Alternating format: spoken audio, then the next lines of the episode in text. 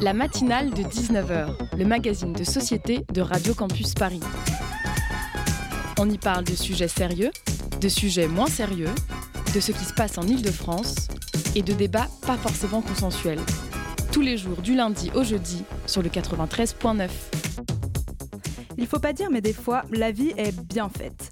Personnellement, cela me saute aux yeux dès lors qu'il y a une belle coïncidence. Et pour tout vous dire, chers euh, auditeurs, cette émission est une belle coïncidence. Dans son livre L'insoutenable légèreté de l'être, Kundera nous partage l'intuition selon laquelle la beauté réside dans la synthèse faite par l'esprit humain des choses qui arrivent au même et au bon moment. Alors permettez-moi de vous partager un moment de beauté. Samedi soir ou dimanche matin, en pleine crémaillère, une de mes amies avocates nous racontait son expérience en tant que spectatrice de la conférence des avocats du barreau de Paris. Cet événement, c'est une joute oratoire lors de laquelle les jeunes candidats doivent démonter un invité, souvent politique, puis ceux-ci se font eux-mêmes démonter en retour par un plus ancien membre de la conférence. Mon amie me racontait qu'elle avait été mise mal à l'aise par les blagues racistes et grossophobes des conférenciers. Je m'en suis offusquée, bien sûr, et nous sommes partis sur la discussion infinie qui avait occupé nos révisions du grand oral, la fameuse question peut-on rire de tout? Question à laquelle je ne puis répondre franchement sans être un peu gênée par l'une ou l'autre des positions que je prends. Alors, je survis à ma soirée et ma journée du dimanche euh, se passe plutôt bien. Le dimanche soir, alors que j'étais en quête de nouveaux podcasts à écouter, je découvre que Laurence Bastide a fait son dernier épisode de la poudre sur le thème Mieux vaut en rire en compagnie de Rosa Burstein, Tani et Swan Périssé. Les trois humoristes discutent de la nouvelle forme d'humour qu'elles prônent dans leur travail et se réfèrent au travail de Anna Gatsby comme une œuvre fondamentale. Je me dis que je n'ai jamais eu l'occasion de regarder ce spectacle, alors je me cale dans mon lit avec le spectacle Nanette sur Netflix et je me prends une grande claque. Sincèrement, ceux qui ne l'ont pas vu, allez voir. Je m'endors un peu plus apaisée. Et voilà que ce matin, Marie m'apprend que nous recevons les comédiennes du Good Girls Comedy Club. Coïncidence on va voir ça.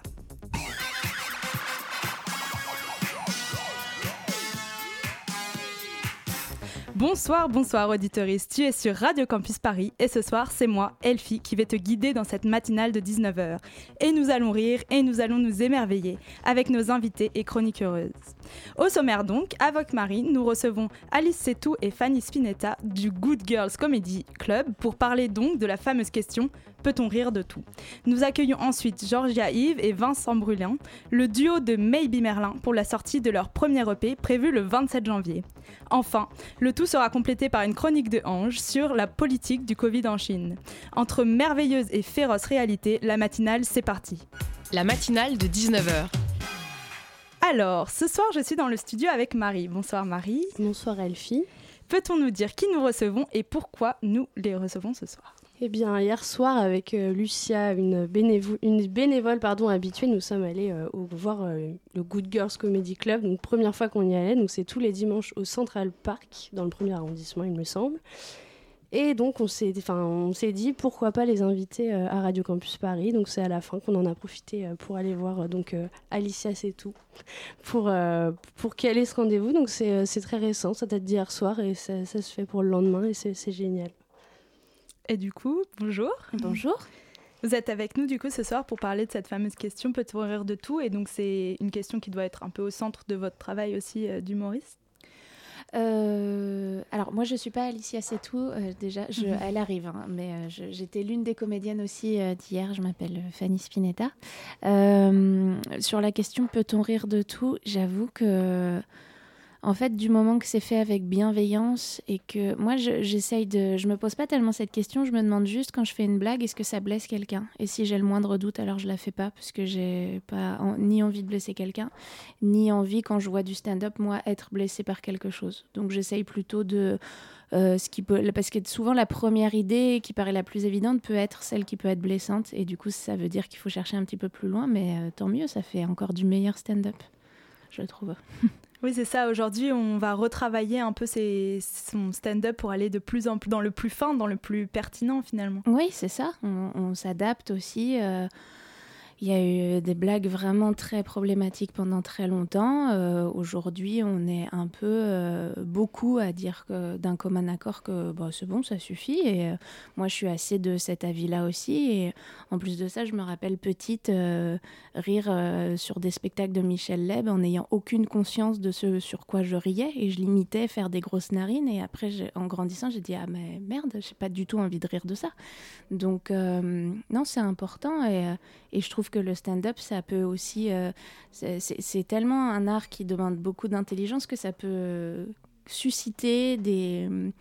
Des, des, pensées, ça peut éduquer même, je trouve. Donc c'est assez important la parole euh, qu'on a sur scène. C'est pas juste faire des blagues et voilà. Donc euh, au-delà donc de faire rire, il y a vraiment la volonté aussi de déconstruire des stéréotypes, mm. de, de, parler de sujets par exemple dont on n'entend pas.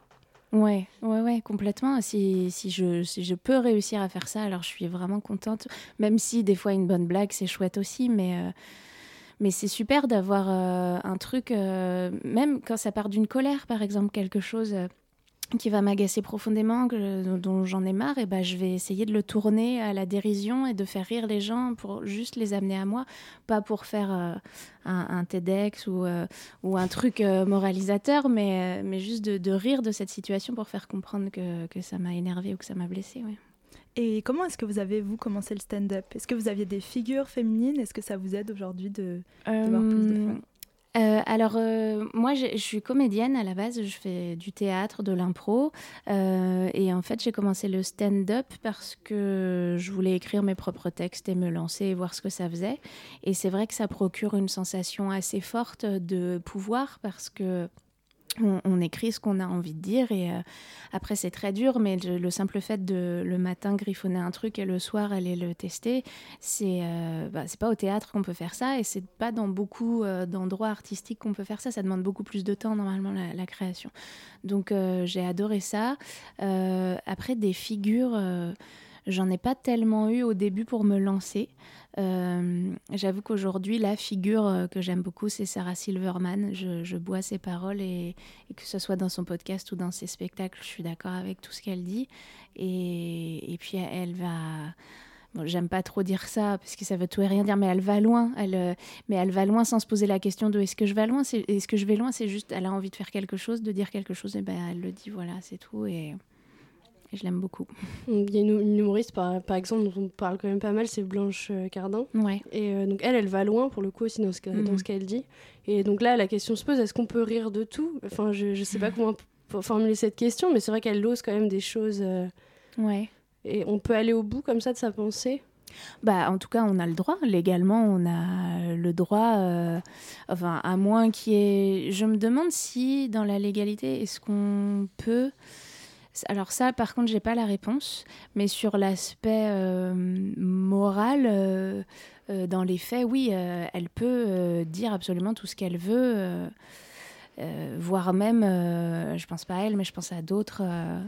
Comme je suis dans plusieurs comédie clubs par semaine, moi je vois des blagues qui sont pas du tout ok, qui sont racistes, sexistes, et j'en passe, et, qui, sont programmées partout dans Paris. Donc on peut vraiment faire ce qu'on veut. Euh, après, euh, il y aura plusieurs scènes où ça sera pas accepté, même si dans la majorité euh, des scènes parisiennes, on peut rire de tout et on peut être programmé sans aucun problème. ouais. Du coup, on sait que vous n'êtes pas la représentante ici même du Good Girls Comedy Club, mais vous avez joué dans ce club. Et Qu'est-ce qui vous a plu? Bon, c'est une scène qui vous a permis de vous exprimer, mais mhm. entre autres, est-ce qu'ils ont des, une manière de, de présenter les artistes C'est Oui, alors euh, Alicia a créé cette scène parce qu'elle partait du, du postulat qu'il y a peu, peu de femmes euh, programmées dans les comédie clubs à Paris. Il y a euh, exclusivement des hommes et souvent même, il y a un peu le syndrome de la schtroumpfette, il y a une femme par, par plateau et j'ai la chance de pouvoir jouer, elle est là, nous a pas vu j'ai la chance de pouvoir jouer euh, dans plusieurs plateaux et d'être euh, la seule, enfin elle va vous en parler aussi. Et du coup, elle a créé ce plateau pour faire l'inverse, pour dire là, il y aura que des femmes sur mon plateau. Voilà, c'est son, c'est son parti pris. Euh, et du coup, en vient une bienveillance. Bonsoir Alicia. Je suis en train de parler à ta place. Tu mais... du Good Oui, je parlais du Good Girls. Super. Je disais que tu l'avais créé parce qu'il y avait il n'y avait pas assez de femmes programmées ailleurs dans Paris. Ouais, c'est, c'était un peu de la provocation. Pour faire chier un peu les gens. Quand je dis les gens, c'est les hommes. voilà. Et là, euh, est-ce que euh, d'avoir joué dans un comédie club qui euh, programme majoritairement des, femmes, ça vous a amené à parler de sujets aussi qui vous touchaient plus personnellement, où vous pouviez être plus vulnérable vous-même Oui, oui, oui, complètement. En fait, moi, ce que j'adore aux Good Girls, c'est venir tester des blagues. les rendre un peu plus fortes et après une fois que j'ai plus confiance en moi un peu plus armée aller dans des endroits un peu plus euh, comment dire, avec plus d'hommes et un humour. Euh, plus... voilà, merci. J'ai mon gilet pare-balles, donc je peux, je peux aller ailleurs. Mais je, je, je me permets pas ça dans beaucoup d'autres endroits de Paris. Là, je sais que c'est bienveillant et que le public est tourné vers une attention particulière qui permet ça. Donc, euh, Mais moi, je pense au-delà de, que c'est juste bienveillant le Good Girls, c'est aussi le truc de moi, je sais qui sont les bonnes humoristes. Qui, je connais leur niveau. Donc, je les laisse tester. Parce que euh, c'est pas ça qui va. Les, les nouveaux tests et euh, si ça peut échouer, les échecs, et c'est pas ça qui va réviser mon jugement sur le niveau de la personne. Sauf que dans les autres comédie mm. clubs, t'as pas le droit à l'erreur. Mm. Tu bides une fois, ton niveau est remis en question.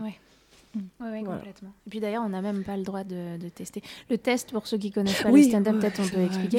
En fait, on joue entre 5 et 10 minutes dans les scènes. Euh, et quand on dit on joue notre sûr, ça veut dire qu'on joue un texte qu'on a déjà joué 20 000 fois et on sait que ça fait rire. C'est très rare qu'on fasse plus rire avec ce, texte-là, on sait comment il marche.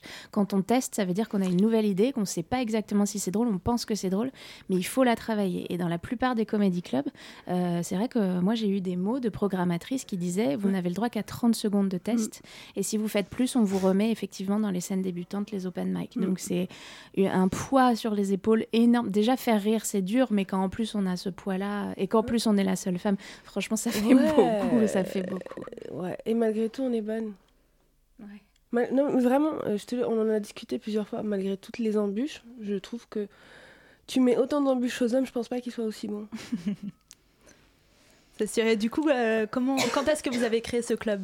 Puisque maintenant vous pouvez nous en parler plus en détail. Euh, tu me vous vois? Euh, Tu? Oui, por favor.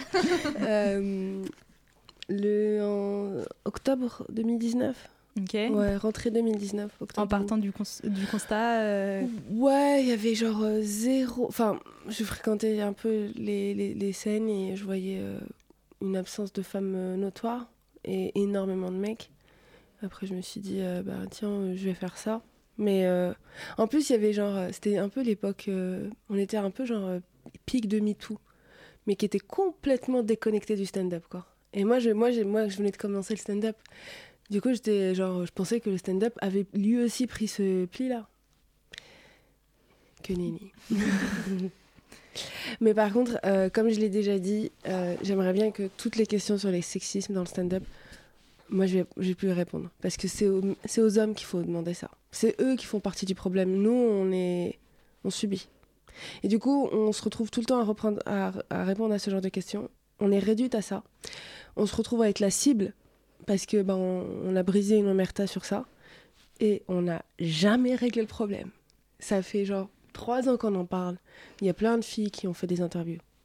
Il n'y a jamais eu aucune euh, évolution. Et les hommes sont tranquilles. Tu vois, c'est.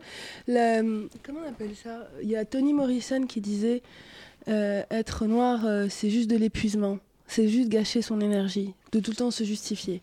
C'est la même chose euh, quand t'es une femme. T'es tout le temps obligé de te justifier sur ta condition, alors que c'est aux, responsables qu'on devrait demander pourquoi, c'est, pourquoi le système est tel qu'il est.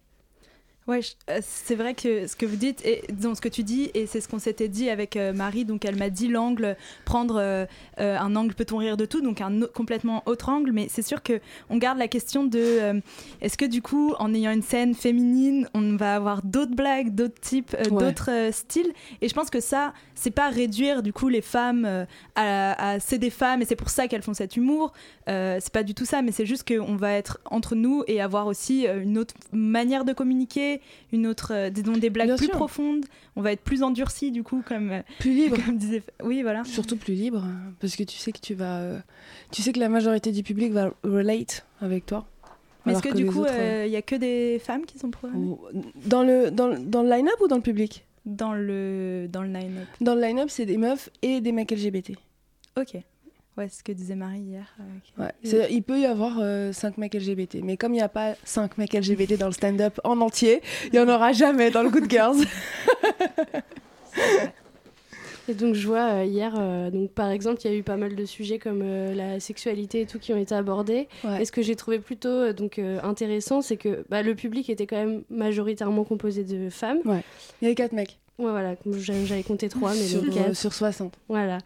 Et donc ce que j'ai trouvé, euh, Par contre, à la seconde où tu dis aux hommes, euh, c'est un, pu- un public non mixte, sur la tête de ma mère. Il y aurait une, une heure de queue de mecs devant le Good Girls. c'est déjà arrivé? Non, mais si je le faisais, si Ouais. je faisais ça, mais il y aurait des manifs de gars qui voudraient rentrer. et tout. Mais nous aussi, on veut voir les humoristes meufs. Et le féminisme, ça concerne tout le monde, ok? Et du coup, j'ai trouvé ça euh, très sain en fait de pouvoir euh, même s'identifier à des situations dont vous parliez et, euh, et puis ben de pouvoir presque intervenir même parce que vous sollicitiez quand même pas mal le, le public. euh, Mm.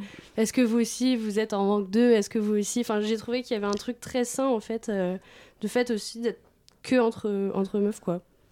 Ouais, bah. En fait, c'est marrant parce que les meufs dans le stand-up, après, c'est vrai pour toutes les entreprises. Tu mets les meufs dans une entreprise normale avec euh, beaucoup de mecs, elles se tapent dessus. Parce que c'est le syndrome de euh, je sais que j'ai les miettes du patriarcat, euh, il y en aura que pour moi. Mm. Il y en aura pas assez pour tout le monde. Alors que tu les mets, tu mets les mêmes personnes, tu les mets entre elles, il y a une autre énergie qui se, qui se, qui se produit. Ouais, ouais. Il y a une entraide, euh, Ouais. une écoute. Euh, c'est vrai que c'est l'un des rares plateaux où je vois les humoristes s'écouter les uns les autres, Mm. donner des conseils après. Euh, même moi, j'écoute pas tellement les gens ailleurs. Je vois juste un peu de la compète euh, et ça m'intéresse moins. Euh, et puis aussi, les, les- les enjeux dont ils parlent C'est pas m'intéressent. ouais, les angles. Ouais, c'est pas des angles fous. Ça dépend, mais souvent, c'est pas des choses redondant, qui- quand même. Ouais, ouais, redondant. Et puis en plus, ils ont l'impression d'être des génies. Mais non, mais, c'est juste- patriarcat qui fait ça, les pauvres, ils savent pas. Donc oui, donc ça, ça, ça entraîne quelque chose, euh, une écoute autre, et dans le public et euh, entre artistes, ouais. Ouais. Ouais, ouais, c'est clair. Non, mais même, je trouve vraiment, on se, même les meufs à l'intérieur du. Enfin, les meufs humoristes se transforment. Elles sont pas exactement les mêmes. Ouais. Elles ont pas la même énergie, elles ont pas la même euh, bienveillance. Il y a vraiment un truc de. Il y a un truc de off. Ouais. Tu vois, genre, on est dans la course tout le temps, on a une espèce de toxicité. Là, c'est, je sais que tout va bien, on, on est off. Tu vois, il y a un truc, un interrupteur qui s'arrête, qui. Oui, oui, bah il y a plus le, le truc euh, toxique. euh, Mm, de surveillance, tu vois. ouais, ouais, c'est ça. Mm. Et, et l'enjeu. euh, Il y a rien. Ouais, À part oui, l'argent. C'est ça. C'est pas grave si on bide, euh, Ouais. c'est pas grave. Ouais. euh, On va faire une petite pause musicale tout de suite. Ça marche. Pam.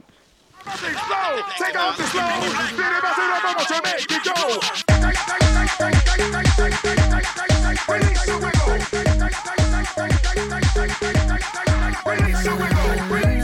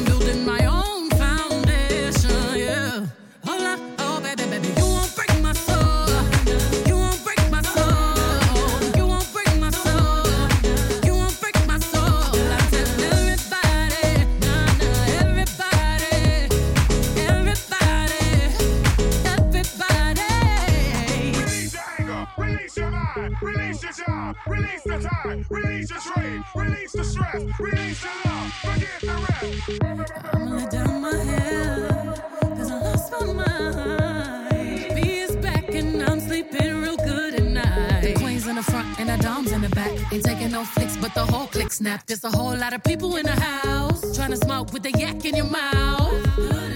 And we back outside. You said you outside, but you ain't that outside. Worldwide hoodie with the mask outside. In case you forgot how we act outside. Motivation.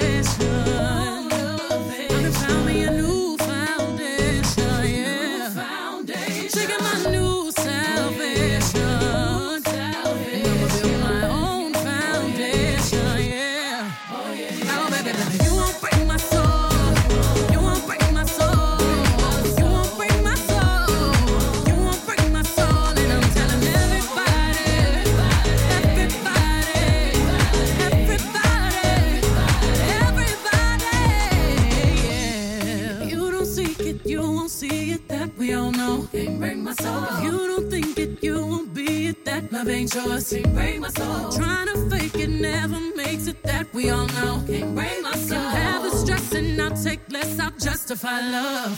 We go round in circles, round in circles, searching for love.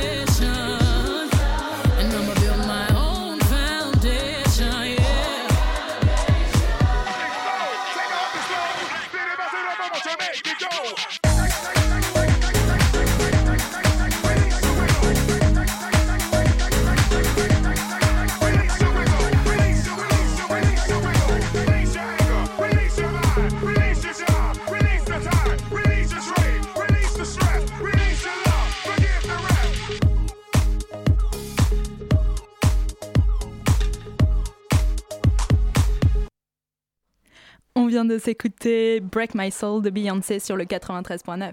La matinale de 19h, le magazine de société de Radio Campus Paris.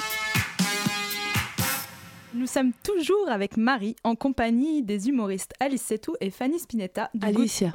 Alicia, désolée, euh, du Good Girl Comedy Club. Et donc Alicia et Fanny, qu'est-ce qui vous fait rire vous? Tellement de trucs. Beaucoup de choses, Oh, ouais, énormément de choses. Mais moi, ce qui me fait rire, c'est ce que je vais radoter, mais euh, ce que je disais tout à l'heure, c'est que c'est pas la première idée qui vient. Quand, parce qu'à force de faire de l'humour et d'écrire de l'humour aussi, on a des blagues qui viennent peut-être et on devine un peu euh, ce que peuvent dire les humoristes. Mais alors, quand un humoriste me surprend et prend un angle qui est complètement derrière, alambiqué, Ouais. dans un chemin, ben alors là, là, oui, j'adore me On rouler par terre, de rire et dire putain, merci quoi, Mm. de pas avoir pris la première sortie d'autoroute que tout le monde prend et voilà, voilà ce qui me C'est fait. Alain Chabat qui disait toujours, toujours la deuxième idée. Toujours. Oui, Tu veux te faire démarquer, tu veux te démarquer, prends toujours la deuxième Mm. idée. La première idée, c'est celle qui vient à tout le monde. La deuxième idée, elle est plus difficile Mm. à avoir. Mais euh, ouais, moi j'aime, moi j'aime tout, mais euh, vraiment genre, euh, qu'est-ce qu'il y a? Ah non, non, on se Je fait me des, fais on se fait des des signes petits signes. Ah ok. Euh, je croyais que vous parliez en langue des signes, mais non, moi je voulais, je voulais vous demander parce Ouais. que, non, à toutes les deux, du coup, Mhm. je te vous vois toujours pas. Mais euh, dans une interview, euh, Jérémy Ferrari disait que lui, il va très profond dans des sujets, c'est-à-dire que là, son dernier spectacle, il l'a fait sur la médecine et il a genre été hyper euh, pioché, il a euh, référencé son spectacle et tout. Est-ce que vous vous reconnaissez dans cette méthode de travail? Est-ce que vous trouvez qu'il y a eu un, un changement du coup bah, Prendre la deuxième idée, pas prendre le plus simple, et aussi aller au plus profond, euh, toujours euh, se renouveler et faire des sujets un peu... Sourcer, documenter, se veux. renseigner, ouais. bah, sur un spectacle, tu peux faire ça. Sur 10 Ouais. minutes, c'est impossible. Oh, c'est pas forcément impossible. hein. Enfin, c'est si, enfin, tu vois là, moi quand je faisais mon passage sur le végétarisme, j'avais vraiment envie de casser la gueule aux chasseurs, donc je me suis renseignée sur les chiffres et du coup, dans mes blagues sur les chasseurs, qui sont aussi des blagues qui sont là pour faire rire, bah, je cite aussi des chiffres pour euh, contrecarrer les. Oui, mais bah attends, attends, j'ai les pourcentages, donc après on va on va discuter, mais tu vas voir que j'ai raison. Donc euh, c'est aussi un peu un travail journalistique pour euh, vraiment appuyer son propos, quoi. Et en parlant d'aller euh, casser la gueule aux chasseurs, je ne sais pas si vous aviez entendu. Non, non, mais je suis pour. Euh, si vous aviez entendu euh, cette polémique euh, qu'a fait un peu Monsieur Poulpe sur France Inter, Ouais. où il a pris pour cible les femmes des chasseurs pour, Mm. pour démonter les chasseurs. Est-ce que vous, c'est aussi quelque chose qui peut vous, vous faire peur dans votre travail Et il s'est excusé de- après. Oui, il a fait une deuxième chronique Mm. où il, il a reconnu et Ouais, voilà. Mais est-ce que c'est quelque chose qui peut aussi vous faire peur dans votre travail euh, d'humoriste de, de blesser? Bah, C'est ce que tu disais au Ouais, début, ouais. tu veux pas blesser, mais est-ce que ça t'est déjà arrivé? Euh, alors, je sais pas si ça m'est déjà arrivé. En tout cas, ça m'est pas revenu. On m'a pas dit euh, là, euh, ça m'a fait de la peine ou là, ça m'a blessé. Je, enfin, je crois pas. hein. Ou à, à moins que j'ai vraiment je sois dans le déni, mais je crois pas. Et oui, c'est ce que je disais tout à l'heure, c'est que j'essaye vraiment de tout faire pour euh, réfléchir à tout, pour euh, pour blesser personne, quoi. Et quand j'ai le doute sur quelque chose, alors je demande l'avis de, de confrères, consoeurs, euh, concernés ou pas concernés, mais je, je demande. Mais vraiment, c'est un truc qui est très très important pour moi. J'ai envie de blesser personne, quoi. Et justement, donc j'écoutais tout à l'heure un podcast de France, France Inter et je crois que le sujet c'était Peut-on rire de tout justement? Et euh, donc il disait lui, euh, le, donc c'était un psychopédagogue, je ne connaissais pas ce titre. Euh, lui, il est d'accord pour dénoncer un système, pas une personne. C'est ça en fait vous, euh, ce que ce que ce qui vous parle? Euh, oui, c'est moins, c'est moins gratuit. Enfin, c'est moins. Après, il y a des personnes qu'on a envie de défoncer aussi. hein. Mais il y a des personnes qui représentent un système aussi. Donc, ouais,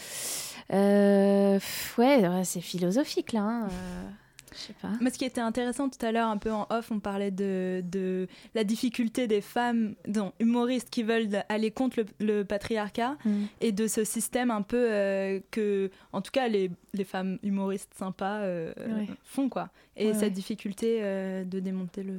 Bah, c'est encore plus dur. C'est plus dur de faire rire a- avec des idées à contre-courant que des idées dans le courant.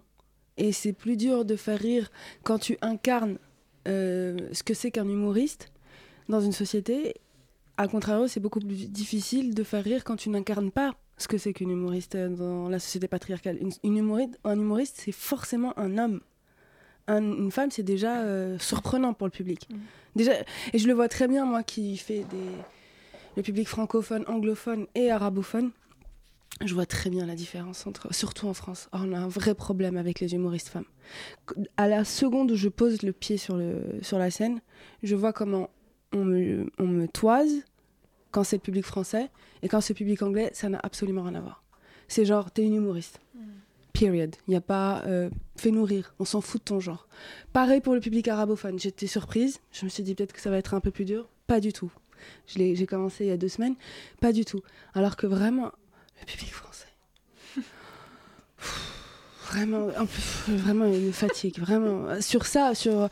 Et du coup, en tout cas, je, moi j'ai l'impression que ça nous force vraiment à être beaucoup plus efficaces que les hommes. euh, Parce que on part avec ce boulet sur scène, ce boulet invisible que les hommes n'ont pas.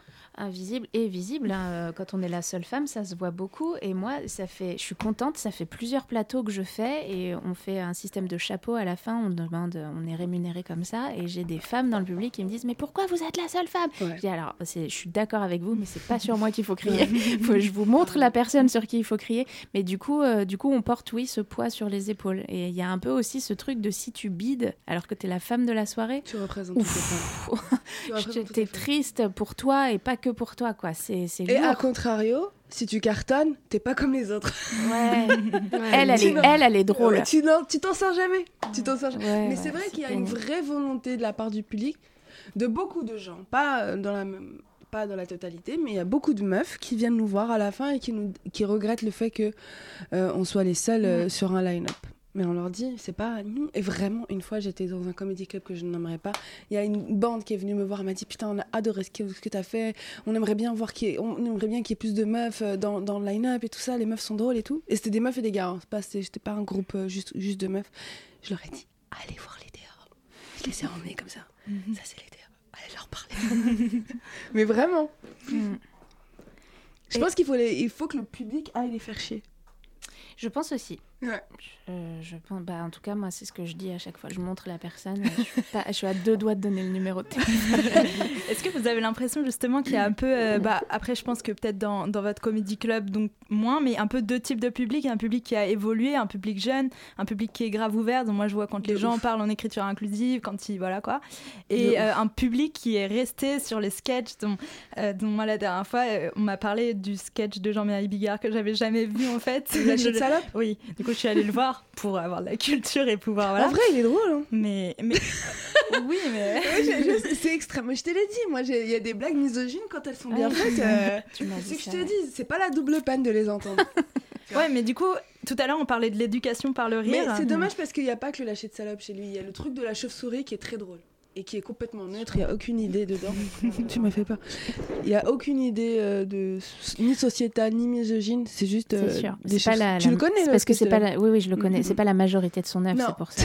pas On ne parle pas de la chauve-souris quand, on pense à Jean-Marie Bigard, mais il y a, il y a aussi par ailleurs ce sketch qui est très drôle. Mais le 90 autres pourcents, c'est c'est quand ça. même bite couille. euh, Ouais, ouais, Ouais, mais du coup, il y a une culture de rire, de, de, la misogynie, Mais de pas Ah bah le oui. remettre en Il y question. a un euh, énorme public pour ça encore aujourd'hui. Oui, oui, c'est clair. Et- C'est clair. Et, euh, Il et suffit du de dire pute sur scène et c'est un rire. Ou Ouais. beat, beat, je crois, ça marche vraiment. Ouais. Je sais pas si on a le droit de le dire ce soir, mais coup, ça va. ça va. On a atteint le quota. Mais du coup, euh, dans, dans, dans mon édito tout à l'heure, je parlais du spectacle du coup Nanette de Anna Gatsby. Mm. Et à l'intérieur, de, dans, dans ce spectacle, elle parle du fait que rire, ça ça remet pas assez en question le système. Donc, elle a l'impression que euh, elle, elle fait naître des tensions et elle les- elle, elle en trouve pas une solution. Et est-ce que vous avez aussi cette impression que bah vous faites rire, vous faites votre métier, et c'est très très bien, mais est-ce que vous avez l'impression que vous arrivez à aller au bout, à lutter contre... euh, Ouais, mais on n'est pas là que pour ça. Ouais. C'est Non, pas non. C'est pas un. En fait, que le truc. moi, j'aime bien Nanette. J'aime bien euh, Anna Gatsby, mais aussi il faut, faut aussi l'appréhender dans une autre grille de lecture. C'est une meuf qui a v- 30 ans de stand-up derrière, qui a lutté sa mère, Mm. et dans un autre dans un autre contexte. Il y a aussi beaucoup d'épuisement dans ce qu'elle est en train de raconter. oui, Peut-être que Ce qu'elle dit dans le spectacle. hein. Ouais, il y a beaucoup d'épuisement. Je sais pas si on va changer les choses, mais sur la tête de ma mère, qu'ils auront pas tout le royaume. C'est tout ce qui compte pour moi. Et ça, juste de partager le royaume, Mhm. c'est un début de changement. Bah, je crois que c'est une bonne parole de fin. hein. Ouais. Moi, ça me convient. Merci beaucoup, en tout cas, d'être venu ce soir pour nous présenter du coup le Good Girls Comedy Club. D'ailleurs, En fait, ça juste... passe le matin, c'est ça? Comment 19h la matinale. Non, c'est maintenant. Ça passe Pourquoi ça s'appelle la matinale C'est un concept en fait. C'est, euh, Ah, C'est Ouais, pour les a- gens qui vont en after c'est le matin des étudiants, Alicia. faudrait ramener des bénévoles à 6h du mat, c'est impossible. Bah, tu. Même les humoristes, hein, ça marche pas ah du ouais, tout. j'imagine. Bon, allez, on y va. Musique.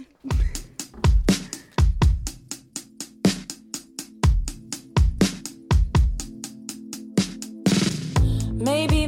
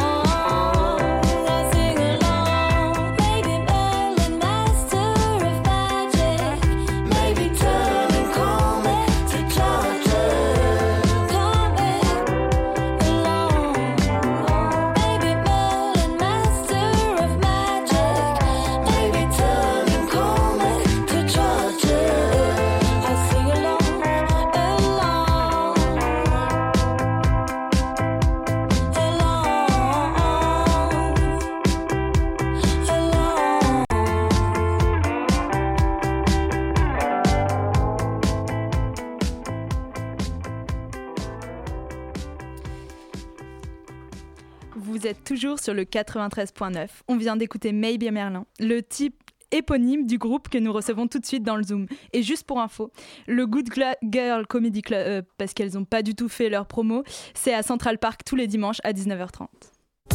Le Zoom, dans la matinale de 19h.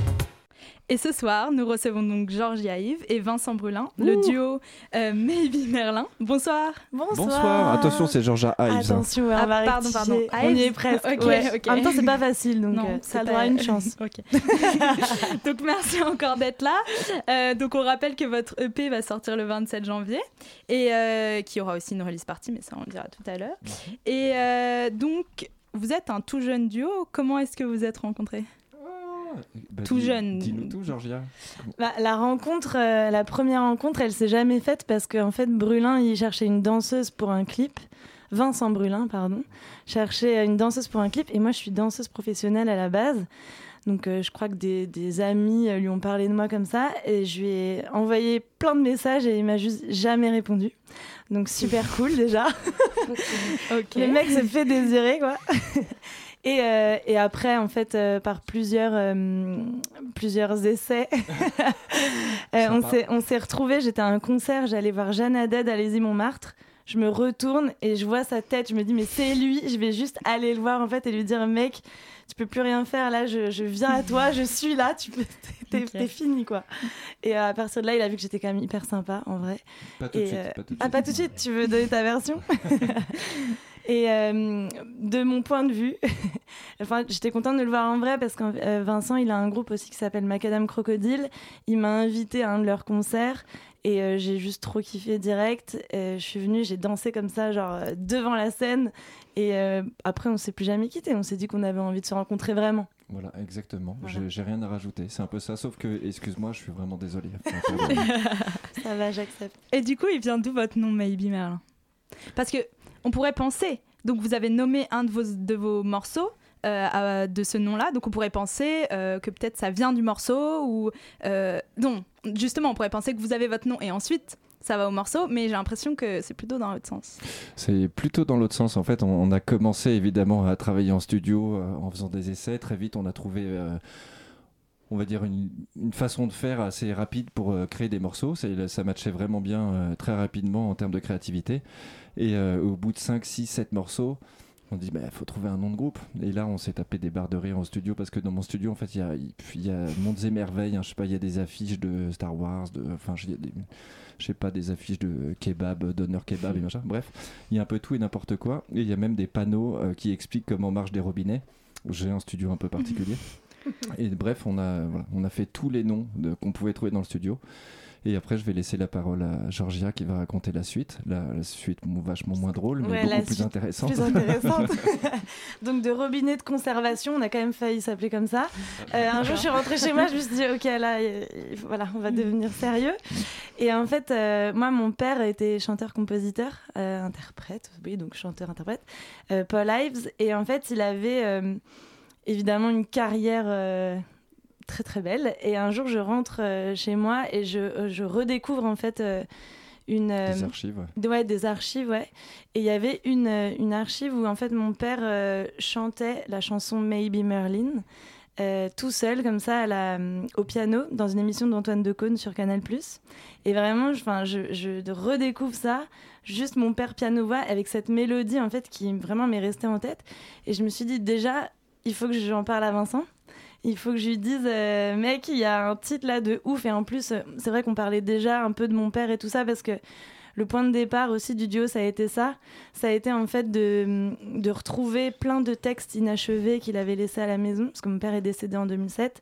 Et donc du coup, j'ai pris comme ça cette pile de, textes et j'ai dit à Vincent, voilà, on peut tenter de partir euh, là-dessus. Euh, moi, ça me donnait des idées un peu pour construire des mélodies. Vincent, euh, ça, ça lui a vachement plu aussi, parce qu'il aurait pu me dire, ouais, enfin, t'es sympa, mais moi, ton histoire, enfin, je sais pas, Ouais, c'est quand ça même. quoi. Ouais, donc il a été très cool. Enfin, il dira ce qu'il en pense, mais en tout cas, il a été, il a été très ouvert.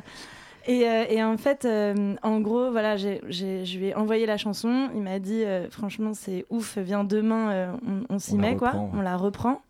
Et euh, après, en fait, on s'est tout de suite dit, en fait, Maybe Merlin, il y a- il y, a comme une, une mélodie déjà, en fait, qui existe. Donc ça nous a plu, le fait qu'il y ait deux mots, bon, soit deux. Le Maybe nous a vachement fait kiffer, le, tu sais, le côté un peu mystérieux. Et, euh, et du coup, bah là, euh, voilà, tous les robinets et tous les Star Wars, euh, là, ils avaient plus leur place, quoi. Et tant mieux, je crois. Donc c'est vraiment une reprise en fait, le titre Ouais. qu'on a écouté juste avant. c'est euh, Exactement, une reprise du, du père de Georgia. Ouais.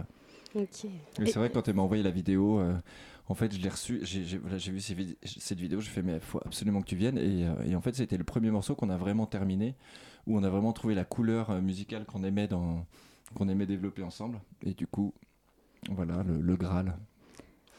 Je me demandais comment justement euh, vous vous êtes rendu compte que vous aimez bien travailler ensemble, mais aussi sur la musique, parce que du coup, Georgia, tu disais que tu viens de la danse.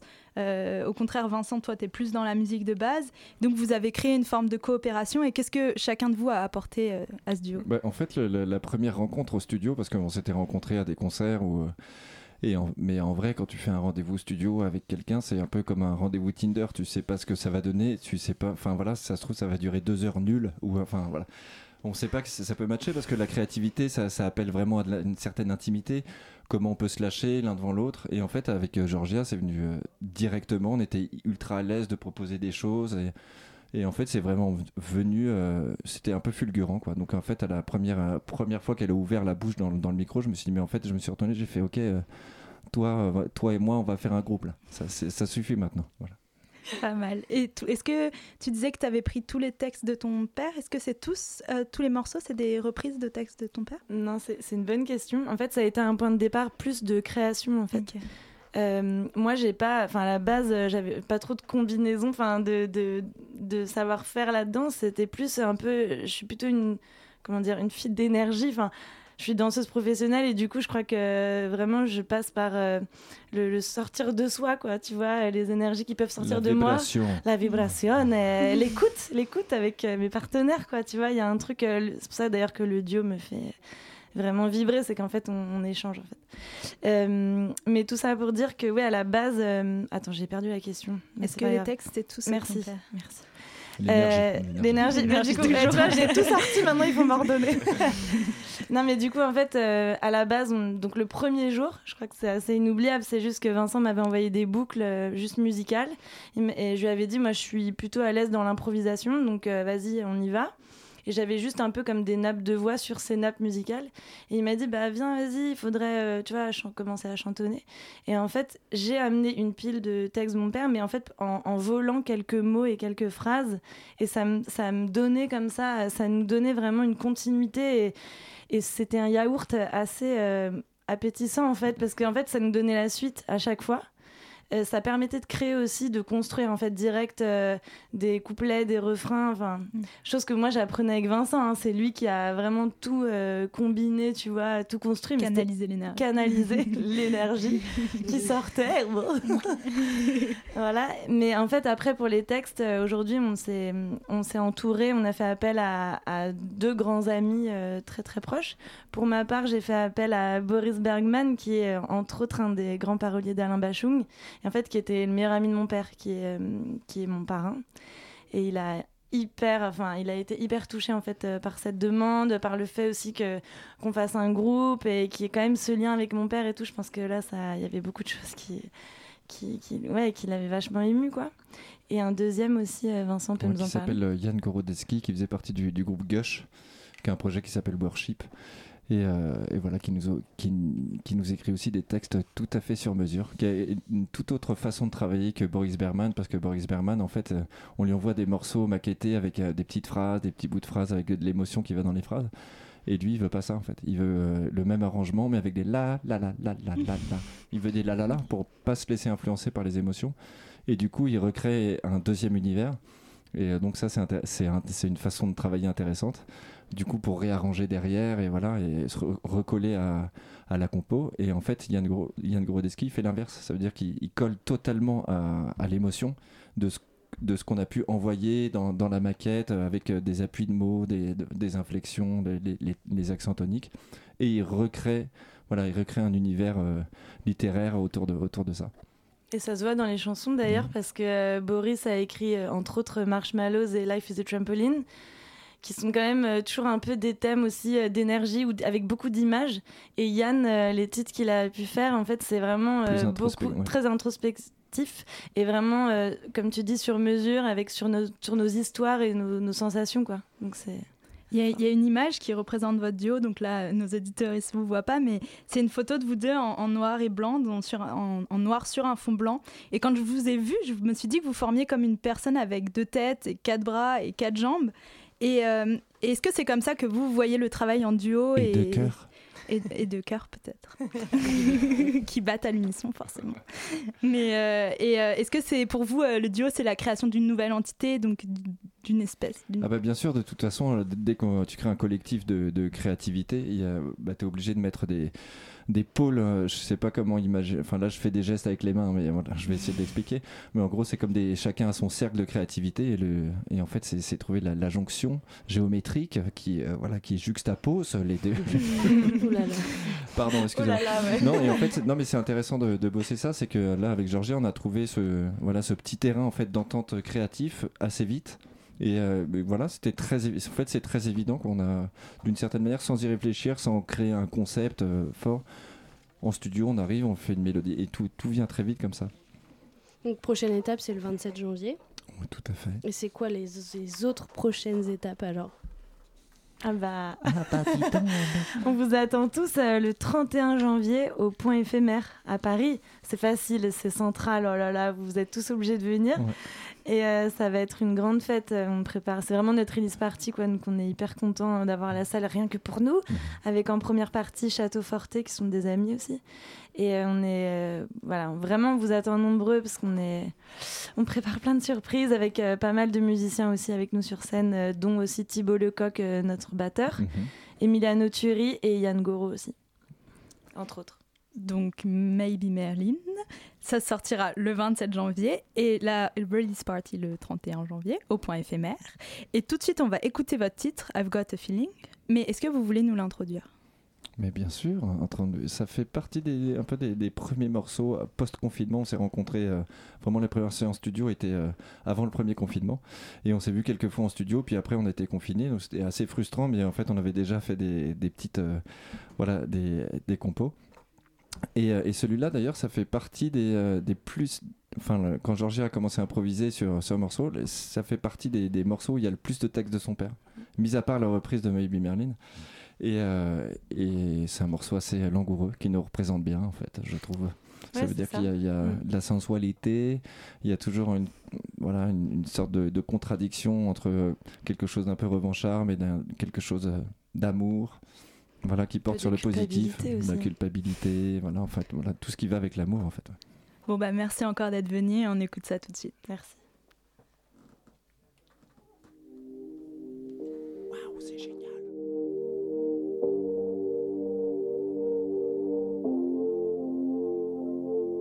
I think my heart is in need of something stronger.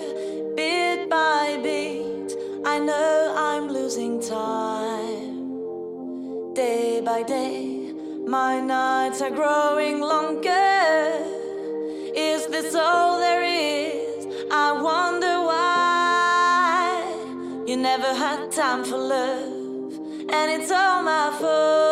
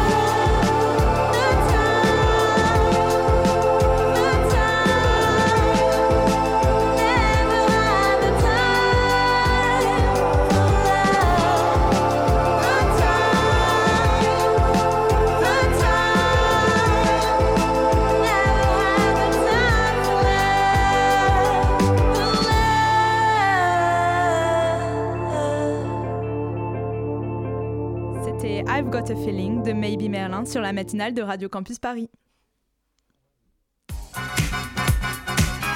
La matinale de 19h. Du lundi au jeudi sur Radio Campus Paris. Et avec moi dans le studio pour la dernière partie de cette émission, Ange. Et tu viens nous parler ce soir de la politique zéro Covid en Chine? Oui, c'est ça. Alors, euh, qui n'a jamais entendu au début de la pandémie que quand même en Chine, euh, ils rechignent pas, on leur dit d'obéir, ils respectent les règles, et finalement, ils gèrent le Covid mieux que nous, etc. etc. Bon, il semblerait que finalement ce soit un peu plus compliqué que ça au vu de l'actualité de ces derniers jours. Retraçons un peu l'itinéraire et la véracité de ce type de discours que vous avez forcément déjà entendu.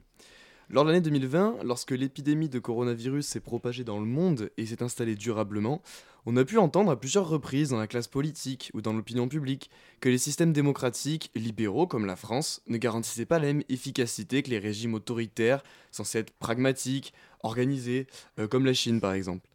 Alors, quand l'épidémie de chez nous semblait interminable et, interminable, il faut bien le dire, les décisions de nos dirigeants n'étaient pas trop à être assurées, euh, on a pu avoir l'impression qu'en Chine, l'épidémie a été maîtrisée, à grands coups de mesures fortes qui ne souffraient d'aucune conte- aucune contestation, appliquées rigoureusement, en gros tout le contraire de la France. Par exemple, cet article du Figaro du 4 novembre 2020 qui relaye les propos d'un journaliste du soir. Titre Covid-19, pourquoi la Chine a vaincu le virus et nous, non? Amorce de l'article, les autorités chinoises ne contestent pas la science et la société fait confiance aux autorités dont elle suit rigoureusement les ordres. S'il y a des coronasceptiques, la honte les retient de se manifester. Deux ans plus tard, article du Figaro du 30 novembre 2022, titre La Chine n'a pas su sortir du zéro Covid et s'expose à plus de 1 million de morts. Aïe aïe aïe, quelques extraits de l'article. La Chine fait face à une forte vague de contamination au coronavirus. Elle multiplie les confinements, provoquant des manifestations inédites. En, mars 2020, le monde entier se confine. En parallèle, la Chine annonce sortir triomphante de la crise du Covid-19 grâce à sa tolérance zéro. Depuis, le monde a renoué avec la liberté. Pourtant, en Chine, les confinements se multiplient, au point de susciter de vives réactions dans une société chinoise pourtant peu habituée aux protestations publiques. Un mois plus tard, une sinologue invitée, invitée de la rubrique Idées du Figaro affirme, et c'est le titre de l'article, le Covid sera le Tchernobyl de la Chine. Alors bon, l'idée ici, c'est pas d'incriminer le Figaro en particulier, hein, il a aussi publié des articles très intéressants montrant que les démocraties pouvaient bien gérer le Covid. Mais c'est de montrer euh, la chronologie de ce discours, cette idée que les États autoritaires auraient mieux géré l'épidémie, qui se fracasse aujourd'hui devant la réalité des faits. Mais donc finalement, les pays disciplinés et pragmatiques ou pas, la Chine, elle a fait échouer dans sa gestion de la crise Covid. Elle a échoué. Euh, oui, c'est l'idée. Euh, mais ne nous gargarisons pas. En France, les contradictions et les décisions euh, souvent maladroites et très court-termistes de notre gouvernement ne nous permettent pas de faire la morale à qui que ce soit. Mais on est bien obligé de constater que ceux qui clamaient haut et fort que les Français étaient des Gaulois réfractaires et indisciplinés, euh, qu'on aurait mieux fait de prendre l'exemple sur les Chinois, aujourd'hui on a un petit plaisir coupable. On a envie de leur dire, bah, on vous l'avait bien dit. Mais du coup, État euh, autoritaire euh, ou non, tout le monde gère aussi mal le Covid que les démocraties occidentales. Oui, c'est un peu ça. En fait, démocratie régime autoritaire, c'est même pas forcément la question, ou en tout cas pas toute la question. Pour sortir un peu des poncifs et des clichés, prenons du recul et penchons-nous sur ce que disait dès mars 2020 Alice Ekman, analyste spécialiste des questions de la Chine, euh, sur France Culture, donc une, une grosse tête. Elle disait Tout n'est pas que politique, la gestion de la crise dépend d'une diversité de facteurs, de la structuration du système de santé du pays, de la proximité géographique par rapport à l'origine, d'expériences passées, si le pays a fait face à une crise similaire. Donc ce qui semble avoir manqué à la Chine, c'est avant tout la transparence au début de l'épidémie, puisqu'elle a longtemps caché la propagation du virus, euh, mais aussi de la, la concertation, de la pédagogie, bref, un peu de démocratie en fait. La population s'est vue enfermée à coups de confinements brutaux pendant trois ans, pour se retrouver brutalement déconfinée et libérée, suite à une contestation face à la politique zéro Covid, donc un dialogue là encore assez brutal. Et donc finalement, transparence et pédagogie semblent plus fortes que l'autoritarisme. Alors je suis pas spécialiste de ce sujet des épidémies, donc je fais pas d'affirmation catégorique, mais il semble que le manque de transparence et de dialogue ait, contribué à ce revirement spectaculaire et spectaculairement inquiétant. Mais encore une fois, euh, c'est pas le cas de la Chine forcément en particulier. Si on regarde en France, la, la crise a été en grande partie dirigée depuis un conseil de défense sanitaire. Le manque de concertation a été reproché à Emmanuel Macron tout au long de l'épidémie, au point qu'en juillet, euh, des articles de projets de loi sanitaire maintenant les restrictions étaient rejetés par l'opposition à l'unisson. Donc finalement, dans cette histoire, il semblerait qu'il n'y ait que peu de bons élèves, mais surtout beaucoup de leçons à apprendre. Merci beaucoup Ange. Et puis nous voilà déjà arrivés à la fin de cette émission. Il me reste tout juste le temps de remercier les travailleuses acharnées de nos ondes, Marie, ma compagnonne des interviews, et Ange, notre chroniqueur. Euh, et je n'oublie pas bien sûr nos invités, Alice Setou et Fanny Spinetta du Good Girl Comedy Club, et Georgia Ave, désolé encore, et Vincent Brulin de Maybe Merlin. Merci également à Margot à la réalisation et Marie à la coordination. La matinale c'est fini. Retrouvez-nous en podcast sur le site de Radio Campus Paris. Et, et, et quelle coïncidence, il est très bientôt 20h.